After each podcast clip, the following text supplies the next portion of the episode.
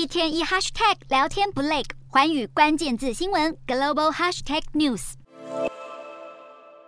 超商价目表上的数字一天比一天高。美国迎来四十年最严重通膨后，许多民众连最基本的生活物资都难以负担得起。为了舒缓国人开销，拜登政府去年通过总额高达四千三百七十亿美元的二零二二降低通膨法，计划透过减税还有降低医疗保健成本还财于民。其中不少条款从今年元旦起生效。降低通膨法对民众生活影响最大的条款就是限制联邦医疗保险投保人每个月的胰岛素自付额不能超过三十五美元上限。新法也硬性规定，自二零二五年起，联邦医疗保险投保人一年药物自付额不能超过两千美元。与此同时，拜登政府也陆续与各大药厂协商调降一百种药品的价格，有望造福低收入病患。税制改革方面，美国民主、共和两党已经达成共识，透过减税措施为民纾困。根据统计，过去两年通膨肆虐下，美国贫富差距越来越大，民众饱受物价所苦之际，各州政府与大型企业却因为获得越来越多的补助款，坐拥金山银山，为了缩小贫富，降低通膨法对年收超过十亿美元的企业征收最低十五趴的企业所得税。反观收入低于四十万美元的家庭，则不需被增加一分税金。减税热潮正席卷全美各地。根据美国税务基金会统计，二零二三年有三十八个州将对一般民众实施税率减免，其中有十二州直接调降个人所得税税率。另外，宾州、科罗拉多州等州还加码对中小型企业调降企业税税率，期盼达成良性循环。在对抗通膨的同时，让人民共享财政成果。